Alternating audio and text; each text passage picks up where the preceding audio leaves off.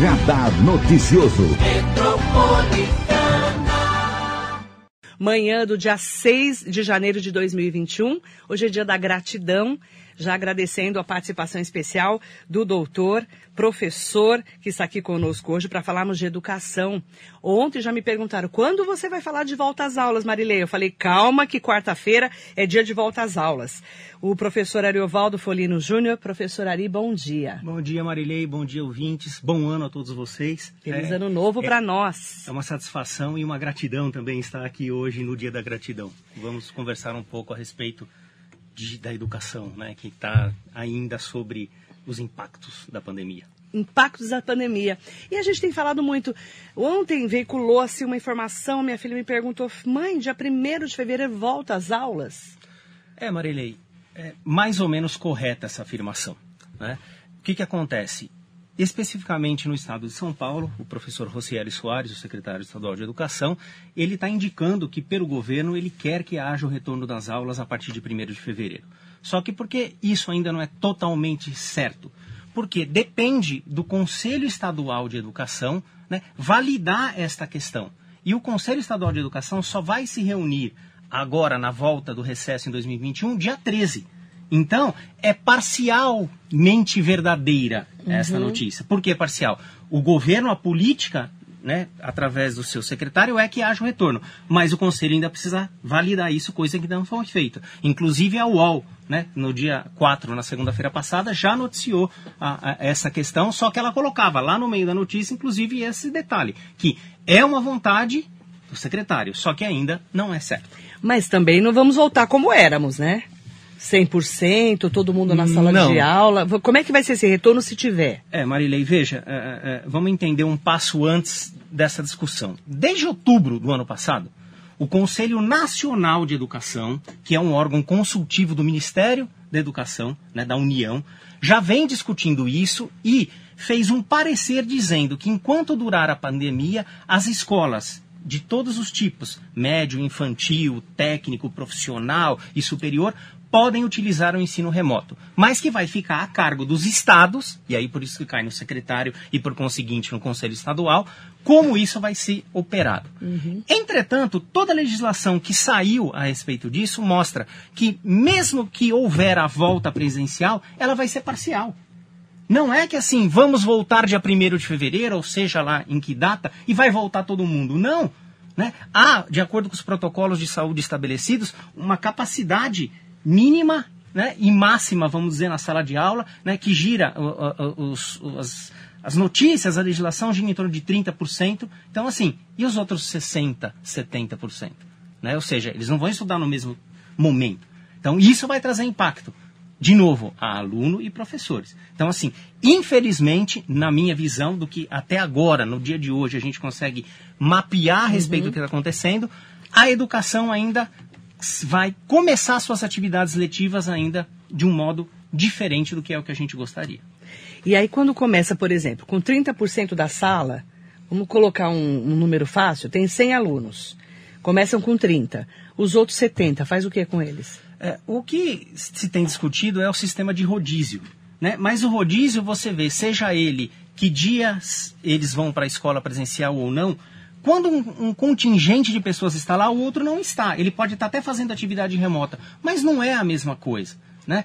É bom, é importante? Lógico que é bom e importante todas eh, eh, as secretarias de educação do Estado, se você pegar as políticas de governo até de outros países, uhum. estão enfatizando a importância do retorno das aulas. Uhum. É muito importante estar na sala de aula para o convívio, para o acolhimento, né, para a socialização, principalmente do aluno que é uma criança ou um adolescente, e até mesmo nós, mais é, é, seniors, vamos dizer assim, uhum. no ensino superior, também gostamos de conviver. Só que isso não vai acontecer dessa forma diretamente. Né? Mas deve acontecer o quê? Uma volta gradual né? E o gradual vai depender de toda essa questão de vacinação, que é uma outra coisa complexa que nós uhum. estamos vivendo nesse momento, para daí sim pensarmos em ter 100% da volta presencial. Então, o ensino remoto, que é o que a gente né, terminou ano passado aqui dizendo, ele vai continuar de uma forma ou outra. Uhum. É importante falar desse ensino remoto, que as pessoas ainda confundem muito. Ensino remoto, ensino à distância. Né, é, é, as diferenças e como isso deve ser aplicado, principalmente nesse momento que ainda estamos na pandemia e que podemos retornar parcialmente para a sala de aula. Então vamos lá, Marilei. A, a, a, diferença. No Brasil, a gente tem duas modalidades de ensino, presencial e à distância. O termo é, remoto, digital, eletrônico, que cada um usa de um jeito, ele nada mais é de uma atividade em tempo real, por exemplo, por uma plataforma de videoconferência.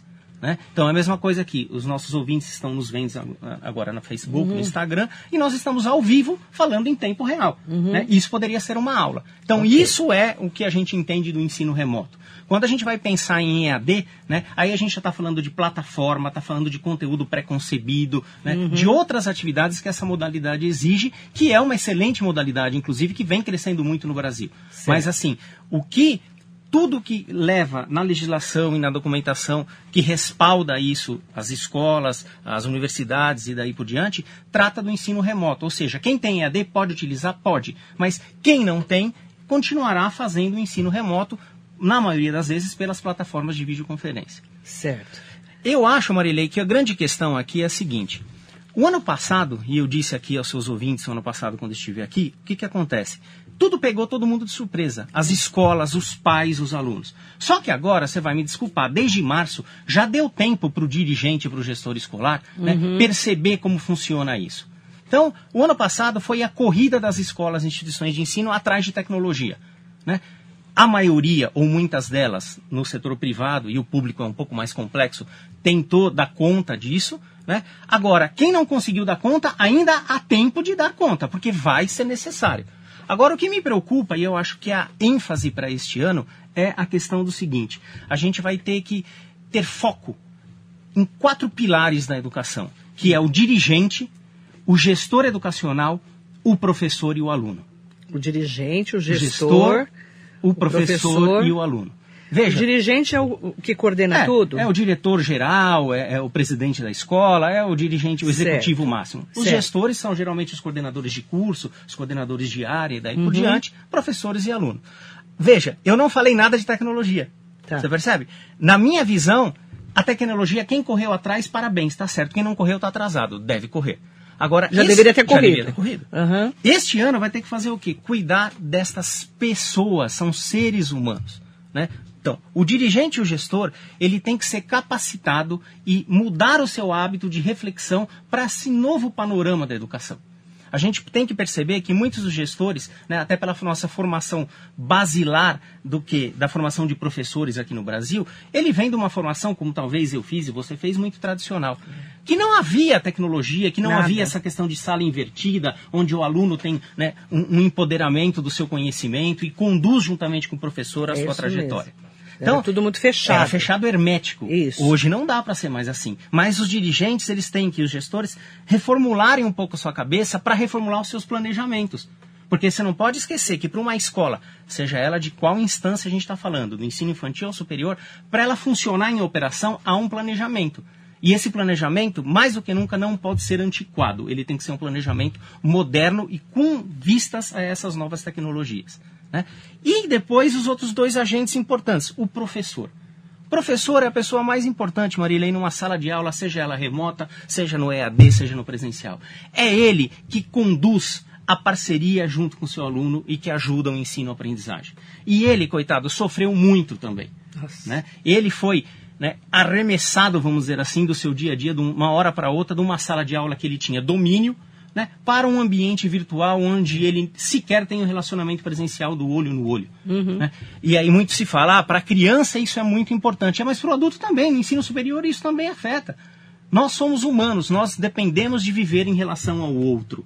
Né? A gente não pode esquecer isso. A gente não é, é, é do tempo das cavernas. Né? Nós, nós, precisamos nos relacionar, precisamos interagir. Então, o professor agora é, é, se cabe uma sugestão minha a todos os dirigentes, uhum. esse professor deve ser submetido a capacitações, a cursos, a palestras, a atividades reflexivas que possam, por um agente externo, ajudar ele a refletir e ver como ele vai modalizar é, e mudar a sua aula. É porque a aula na sala de aula é uma coisa, né, professor Ari? A aula online, eu falo que o professor de professor virou youtuber. Sim. Do dia para noite. E esse professor, que você falou, tem o domínio, você falou até de maneira bem interessante, o domínio da sua sala de aula, ele nu nunca teve aula dele gravada. Não. Né? E aí parece, entre aspas, que tem até uma censura. Porque, Sim. principalmente nos colégios particulares, que a gente tem visto muito, os coordenadores é, supervisionando essa aula uhum. para ver se o professor falou mesmo, se o, se o, aluno participou. A gente tem visto muito isso. Então, é, é vira uma insegurança também para o professor, né? É, e a insegurança acho que vai mais além de uma outra questão. Você já deve ter na sua carreira como comunicadora percebido, às vezes a pessoa está à frente de uma câmera, quando liga, ela trava. Nossa. Então é a mesma coisa. Você à frente, entrevistado aqui. Não é? Você à frente do seu notebook, do seu equipamento, a hora que você fala gravando, você. Hum, Teve a, uma que parou, ficou quieto olhando pra minha cara. Você lembra disso, Marcela Ruda? Marcelo lembra. Ela, eu falei, comecei a falar com ela, ela ficou assim olhando para mim. Ela travou a mulher. Tipo, vamos, é sua vez, né? É, ela ficou assim olhando para mim com uma cara que parecia que ela tinha levado um susto. E eu comecei a tentar, no ar, olha que, que loucura, no ar, acalmá-la. Sim porque ela ficou em pânico. Isso, é, o professor, gente, ele é um, um, professor, ele não é um comunicador Sim. formado para falar numa câmera. Sim. Porque não é todo mundo que tem essa habilidade. Não. Aliás, é uma minoria, né? É. E, e, ser showman, como, né, como diz a palavra, não quer dizer ser bom professor. É uma coisa que você tem que juntar. A competência, a sua qualidade, é. o seu conhecimento com né, a presença agora cênica aí nos equipamentos de comunicação. E aí, Marilei, ainda, então, o professor ele deve ser cuidado, mas quem deve ser cuidado também é o aluno. Por quê? O aluno, ele quando procura uma instituição de ensino, ele quer estar perto. Ele está acostumado também a estar perto. Por mais que ele é jovem hoje, está acostumado né, em ser youtuber, toda a questão digital das redes sociais e tudo mais, mas ele tem na sua cabeça que a formação dele é mediada muito próxima com o professor. Quando ele não encontra esse professor, ele também ele fica né, desamparado. Ele precisa ser acolhido, Marilei. E o que, que acontece? Muitas escolas onde eu tenho passado, discutido isso, é, é, e, e ponho foco nisso, percebem o seguinte: como no ano passado correram atrás de tecnologia, umas já começaram a capacitar gestores, outras professores, outras não, mas todas elas, no modo geral, acabaram deixando o aluno do tipo assim, em última instância, se ele está tendo conteúdo melhor, né? ótimo, lógico que é melhor. O aluno precisa ter conteúdo, mas ele precisa ser amparado não é porque ele é, é, vamos dizer assim, alfabetizado no YouTube, né, nas mídias sociais, tem essa tecnologia né, que eu estou usando aí na, desde que nasce hoje em dia, vamos uhum. dizer assim, que ele não precisa de um acolhimento, ele precisa mais.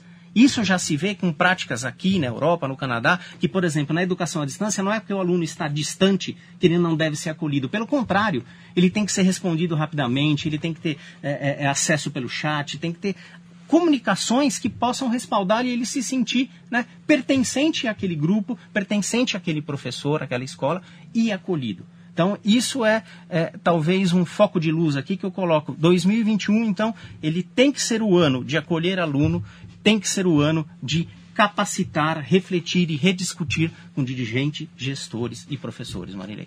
Essa é a sensação que eu tenho. É importante também a gente trazer esse destaque, né?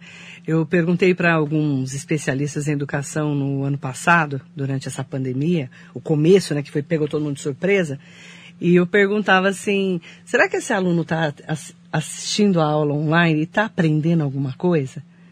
Porque depende dessa criança, desse adolescente, desse adulto. Não é, professor Sim. Ari? Uma criança de 4 anos aprende o que no online, de verdade? É. Uma de 14, uma de 24. É, é, também vai muito da. Porque na sala de aula já é difícil você ter aquele aluno presente de verdade, né? Presente mesmo. Sim. Agora, e no online, hein? Quanto que é esse aprendizado? A gente também não tem noção, né? Não, a gente não tem e não vai ter por um tempo. Né? É, é, é uma incógnita. Uma análise de quanto isso uh, teve impacto. Isso. Mas uma coisa tem que ser certa, que assim, muitos veículos e, e, e algumas reportagens colocam isso em xeque, né? mas de uma maneira que parece que então é pejorativo. Ah, então há ou houve perda porque o aluno não está presencial. Para aquele que não, não está acostumado, provavelmente houve. Né? Por quê? Porque ele depende muito mais dele, de ser responsável, ele está sozinho, ele tem que ser cativado, por isso a importância do professor, a fazer com que ele faça uma imersão nesse conteúdo. Mas espera aí, o ao contrário é verdade também. Veja, é melhor que isso tenha sido assim do que não tenha sido de modo algum. Hum. Né? Então a gente tem que tomar cuidado de que o ensino remoto ou EAD ele não é vilão de nada. Né? Você ter educação presencial, à distância, de meios remotos, daí por diante, todas são possíveis de serem feitas de qualidade. Todas são possíveis de ter alto nível de ensino e aprendizagem. Para você ter uma ideia, na Europa, que é um, dos celeiros mais avançados nas práticas de educação à distância, Canadá também, daí por diante, você tem universidades lá totalmente em EAD, com cerca de 140, 150 mil alunos. Então, peraí. E esse público, ele aprende? Lógico que ele aprende, ele se forma. Como o Brasil está atrasado, né, professor? É, a, a, gente sofre das mazelas de toda a complexidade da política educacional. Né? Porque é, se a gente olhar a educação infantil, nós temos um, um momento e um raio-x, o ensino médio, o ensino técnico profissional, o ensino superior, cada um tentando é, é, sobreviver e se sobressair da melhor maneira possível. É. Né? Mas a gente não tem ainda, né? e não é por falta de vontade dos governantes, há políticas de Estado, é, é, de educação muito boas. Né? Só que assim, a máquina é complexa, a máquina é grande, e a máquina ela já vem sendo é, é, atuante desta forma há muito tempo. Então, para que haja a movimentação de algumas coisas, demora um tempo. Por isso que essa pandemia é uma quebra de paradigma. Ela foi um acelerador para essas questões, foi.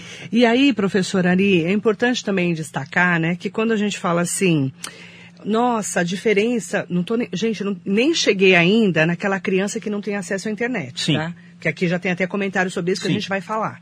Essa criança que não tem acesso à internet, que não tem acesso ao mundo digital, e aí é um problema muito, muito mais maior. grave, muito maior.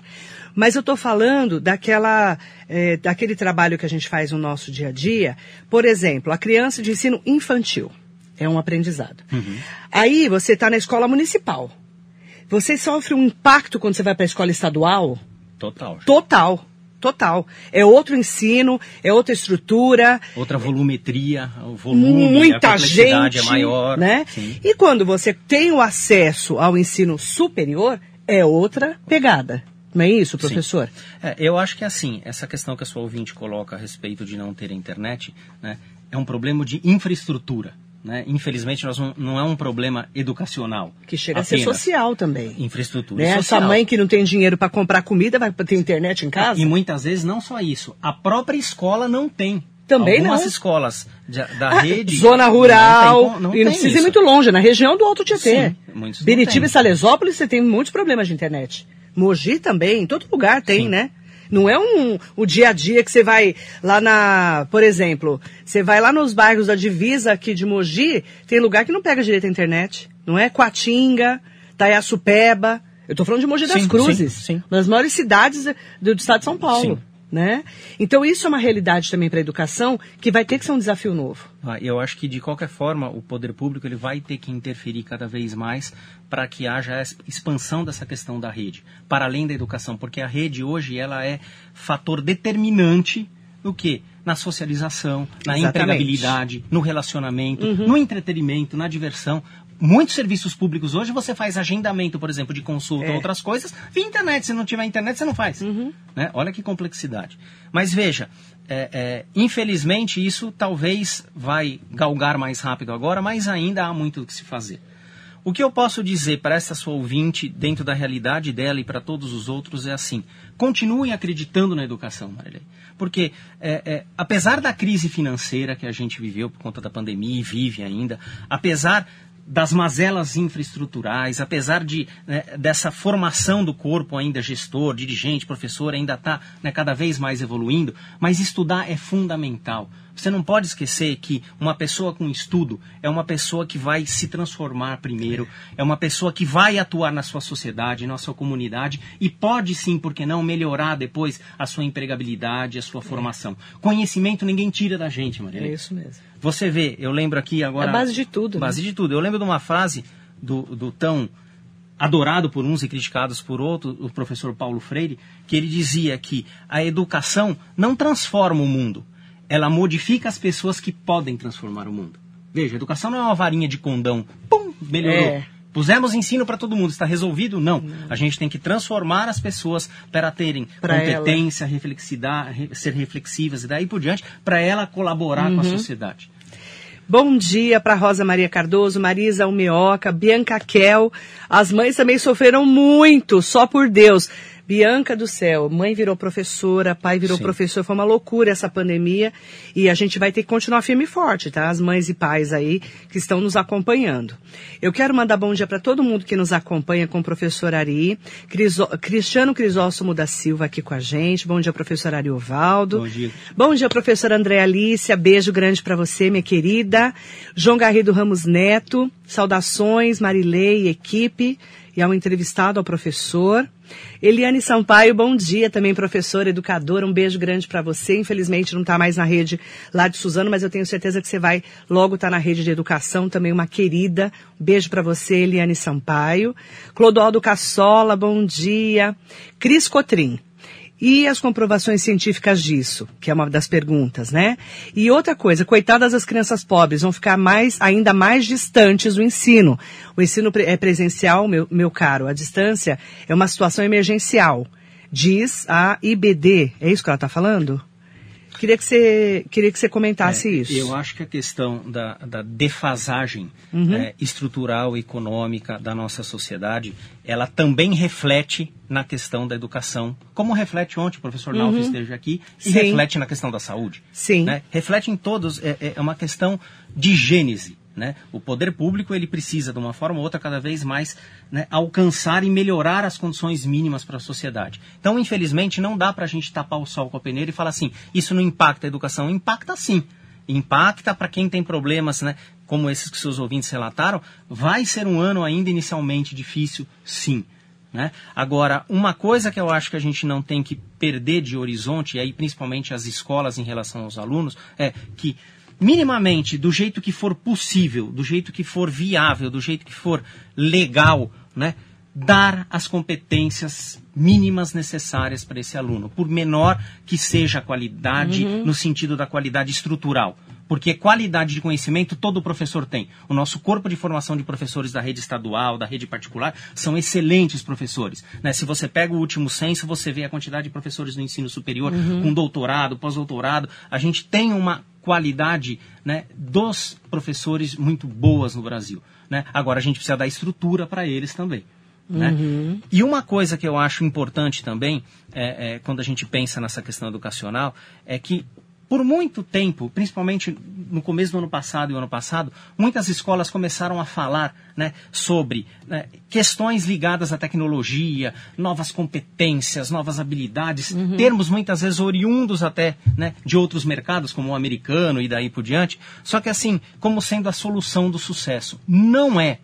É lógico que hoje a gente precisa ter competências para além da competência básica que uma formação exige. Mas a gente não pode esquecer de pôr o carro na frente dos bois, que isso é um problema. Ou seja, vamos dar o que a base curricular nacional, o que as diretrizes curriculares nacional para os cursos de graduação exigem primeiro. Vamos formar o arroz, feijão, bife e batata frita, vamos dizer assim, o prato mais simples, comercial aí, de um jeito certo para a população em todas as faixas etárias, em todas as faixas sociais, para depois a gente temperar com outras coisas a mais. Né?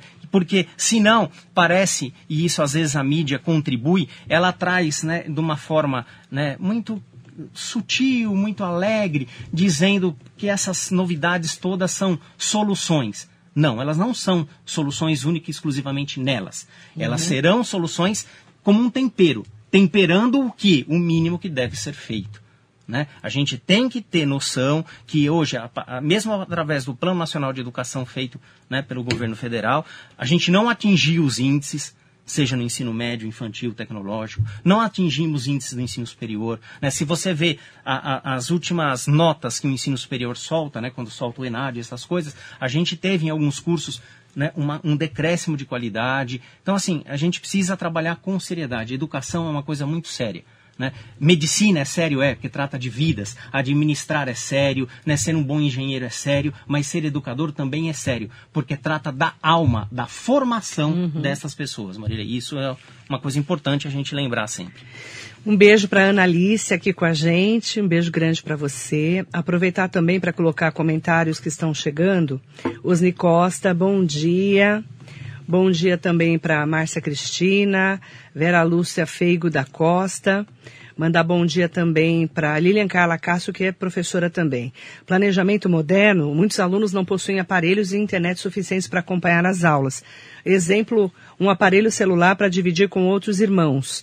Situação muito difícil que não depende de, da equipe gestora, professor ou aluno. Como resolver isso? Essa é uma ótima pergunta. Aquela criança que não tem nem internet em casa, né? Ela não tem acesso a um aparelho como esse. Então, aí a educação nem chega até ela. Não é, professor? Sim, mas eu acho que aí, talvez, de acordo com essa ouvinte, me veio na cabeça agora, talvez o poder público, nas suas esferas, podia interagir com a iniciativa privada e, de repente, fazer uma forma né, de um consórcio e emprestar né, o, o, esse equipamento, pelo menos nesse momento. A empresa privada ela tem interesse né, em demonstrar sua marca, em estar em todos os campos uhum. aí, sociais. Então, talvez seja, talvez, uma, um, um, um, o governante talvez pensar um pouco se uma PPP aí não pode ser útil nesse sentido. Uhum. Porque é uma condição que perdura e vai perdurar por um grande tempo. Porque a gente não pode esquecer o seguinte ainda, Marilei. A gente começou a nossa entrevista hoje falando ah, que a, a maioria dos secretários estaduais querem voltar dia 1 uhum. de fevereiro, querem não sei o que, não sei o que, mas veja, esta semana ainda a gente teve no mundo o fechamento de escolas na Inglaterra, no Reino, no Reino, Unido e na Alemanha. Sim. Ou seja, porque o pico lá estourou novamente. Exatamente. E aí fica a grande pergunta, até porque tudo que a gente viu aqui no, no, no final de ano, nas festas de final de ano. E se aqui estourar também? Então a gente está discutindo que talvez volte dia 1 de fevereiro, talvez, Mas não talvez. Sabemos o reflexo das, das aglomerações do final do ano. Talvez pode piorar muito mais. A gente não sabe. Então, ainda. assim, infelizmente é um cenário complicado. Não tem ao meu ver, uma outra situação a não termos logo vacinas. É. Né? A vacina vai ser, talvez, com toda certeza, né? a, a, a, segurança inicial uhum. que a uhum. gente tem para poder voltar à normalidade em todos os campos. A Talita Ramos colocou aqui: Bom dia, sou professora. Essa questão de, de aula à distância é complexa para todos. Sou professora, tive alunos que apresentaram o quadro de depressão em virtude de tudo isso. O aluno nem sempre está preparado para lidar com as cobranças, entre aspas, uhum. de uma aula de EAD. E é muito novo também, né, Talita? De verdade, eu, por exemplo, é, tive que me adaptar a toda uma dinâmica também dessa coisa do online. Você imagina para uma criança pequena que já não tem estrutura, né, de aprendizado, tem uma dislexia. Sim. A gente não sabe, né, que criança é essa. Então, é, é tudo muito novo. Por isso que eu falo que é uma quebra de paradigma, realmente, para todos nós. E é um desafio para todo mundo, né? Para todo mundo que está participando desse momento da educação. Mandar um beijo para Marinete Bruno lá de Itaquá.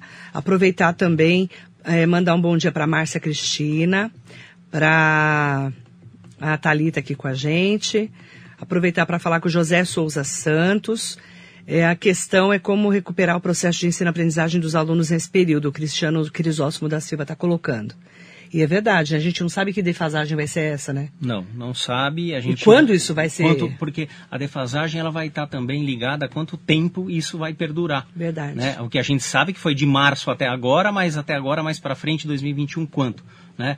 E, e, e, infelizmente parece que a gente vai ter que correr um pouco atrás do rabo aí, né? Indo, dando um passo à frente e um atrás para tentar recuperar. Mas, de novo, vamos acreditar. Porque senão, diante de tantas dificuldades, daqui a pouco a educação vai ser colocada ao lado. E isso não pode acontecer.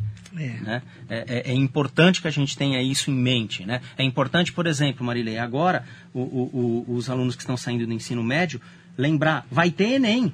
Dia 17 e 24, provas presenciais. Dia Verdade. 31 e, e 7 de fevereiro, as provas eletrônicas. O presidente do INEP, que é quem faz as provas para o governo, confirmou ontem. Então, assim, apesar dos pesares, vida que segue. É. Né? A gente tem que tentar olhar e tentar utilizar a, a, as ferramentas e, e, até os chamamentos públicos que tem para ajuda para continuar a educação. Essa semana ainda soltou, o ministro da Educação soltou né, é, é, um, um, um, novo lote de FIES. Né? Para quem não sabe o que é FIES, é um financiamento estudantil para o ensino superior.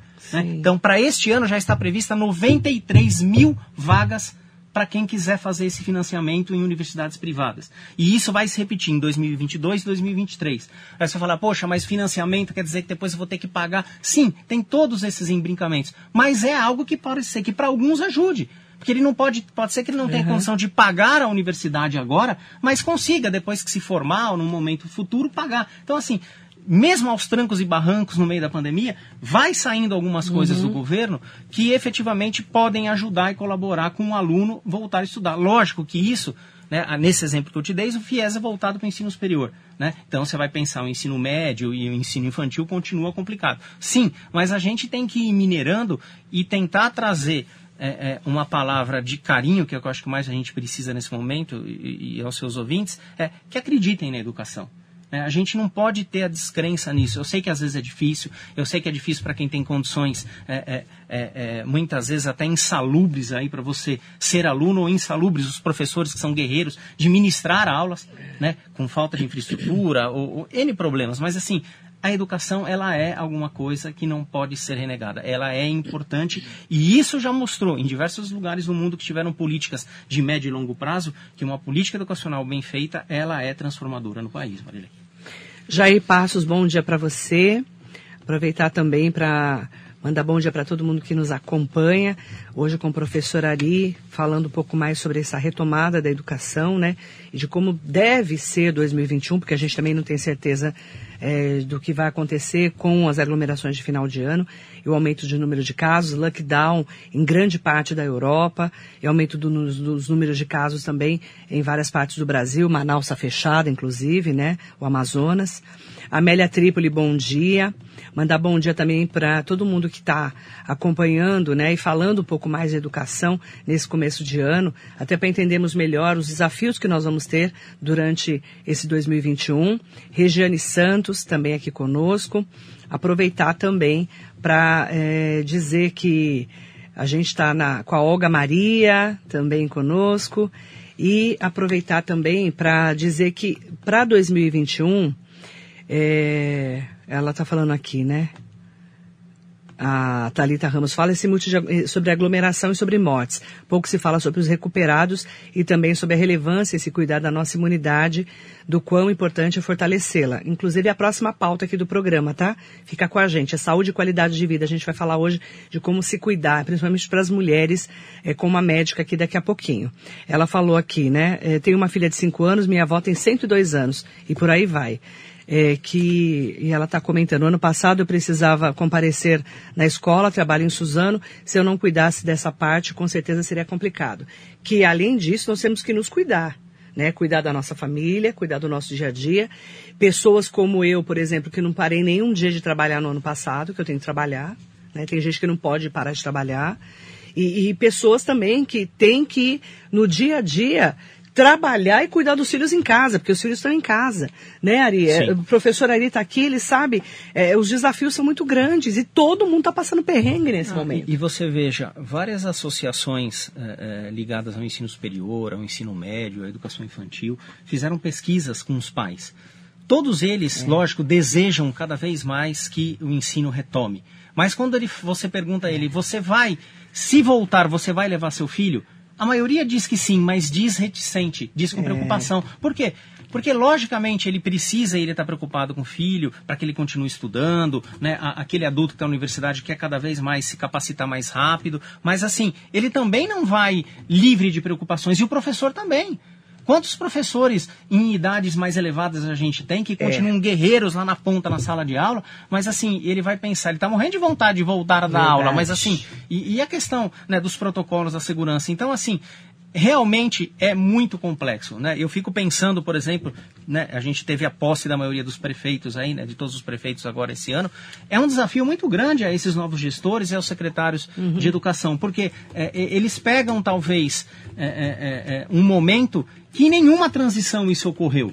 Uhum. Né? Seja no campo educacional, social, saúde, e aí vai. Então, assim, é, é um tempero mais complicado a poder uhum. né, é, é, transitar e se digerir. Né? Mas, de fato, a gente tem que pensar em, talvez, dia a dia. Né? Ou seja, a escola tem que fazer um planejamento amplo, a Secretaria Estadual, as Secretarias Municipais de Educação, ter um olhar amplo, porque gestor é para isso, para ter um olhar amplo, mas as decisões elas têm que ser diariamente uhum. revistas. Por quê? Porque muda. Hoje nós estamos aqui falando desta possibilidade do dia primeiro. Só que, de repente, se aumentar a pandemia, isso não vai ser. Então, tudo que a gente está falando é. hoje vai ter que ser revisto. Ou vice-versa, que seria, né, quem Deus quisesse que fosse diferente. Mas, assim, é, a gente vai ter que ir acompanhando isso. E levar à população, Marilei, a informação correta. Né? Porque você veja, o pai, o aluno, ele liga a televisão, ele pega os veículos de comunicação, cada uma hora diz uma coisa, diz de um jeito. É. Ele precisa de esclarecimento, porque ele já está confuso, ele já está colhido, ele já está sofrido no dia a dia da é. pandemia. E ele Verdade. fica pensando, o que vai ser da questão da educação do meu filho? Ou o aluno universitário, o que vai ser da minha educação? Verdade. Eu quero primeiro agradecer muito a participação do professor Ari, convidá-lo para voltar para fazermos novas análises, porque daqui para praticamente 10, 15 dias a gente não o sabe como muda. vai ser. Podemos né? estar falando de coisas totalmente diferentes. Exatamente, vai mudar demais. Por quê? Tivemos muitas aglomerações no final do ano. Sim. Né? E os reflexos vão vir daqui a mais ou menos uma semana, 15 dias. A gente não sabe como vai ser ainda é, esse reflexo do que está acontecendo. Inclusive a expectativa da vacina vai começar dia 25 mesmo, a Coronavac, a vacinação em São Paulo, como já, é, inclusive, anunciou o governador João Dória? Boa pergunta. É, já anunciou né? também que talvez a segunda fase da vai dose já vai prorrogar, prorrogar. então você fica inseguro. Já falei também. hoje também sobre é. isso aqui. Então tem muita informação chegando, mas a gente precisa de informação realmente segura do que a gente está falando, até para debatermos junto com vocês que estão nos acompanhando sempre aqui na Metropolitana. Tá bom? Eu quero aproveitar para agradecer o professor Obrigada, professor. Feliz ano novo para você. você. Estaremos também. juntos aí esse Com ano. Com certeza. Até a tá próxima. Bom? bom? dia, ouvintes. Obrigado por tudo aí. Boa Obrigada, viu? Agradecer a todos que participaram. Estaremos sempre falando de educação, que é o assunto do nosso dia a dia, tirando a saúde a educação e a segurança são os, no, os, nossos três pilares, principalmente num ano de pandemia como esse, que a gente está super preocupada e super preocupado. E eu me solidarizo com todo mundo, porque eu também tenho duas filhas em casa, uma de oito anos, que também não sei se está aprendendo alguma coisa. Eu estou na mesma sim, pergunta. Sim. E a de 14, que está de saco cheio, né? De ficar em casa, que vai para o ensino médio. E que ensino médio vai ser esse com pandemia, sim. também não sei. Boas perguntas para todos nós. Você imagina para a criança que vai entrar no primeiro ano da primeira série, né? Lá do Sim. comecinho do ensino. Muitas dificuldades e também os desafios que a gente vai acompanhar junto com você também aqui nas redes sociais e na Metropolitana. Muito bom dia.